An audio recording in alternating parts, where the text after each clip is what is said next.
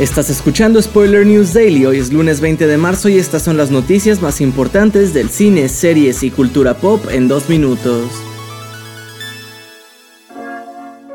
Hace unas cuantas semanas reportamos que James Gunn mencionó estar en pláticas con Ben Affleck para que este último dirigiera una de las cintas de DC que prepara el estudio. Sin embargo, ahora todo se ha caído porque Affleck le ha hecho el feo a Warner.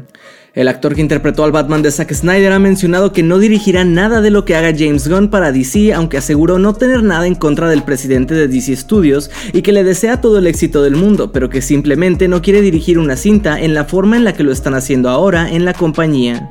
Cabe recordar que Affleck todavía aparecerá como Batman en The Flash este 16 de junio.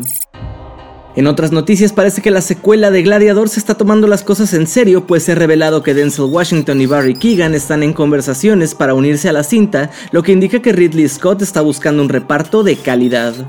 Los rumores dicen que Keegan por su parte interpretará al emperador Geta, un personaje de la vida real que gobernó desde el año 209 al 211 cuando murió, pero solo indica que solo se tomarían su nombre y su imagen para desarrollar un personaje ficticio. Por su parte, los detalles del personaje que sería traído a la vida por Denzel Washington sí se mantienen bajo llave.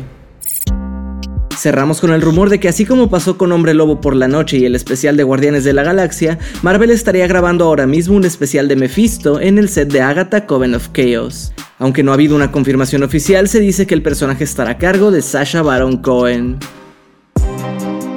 Esto ha sido todo por hoy. Recuerda seguir este podcast donde sea que lo estés escuchando para enterarte de cada nuevo episodio. Yo soy Andrés Addiction y Spoiler News Daily es una producción de Spoiler Time y Posta. Hasta mañana.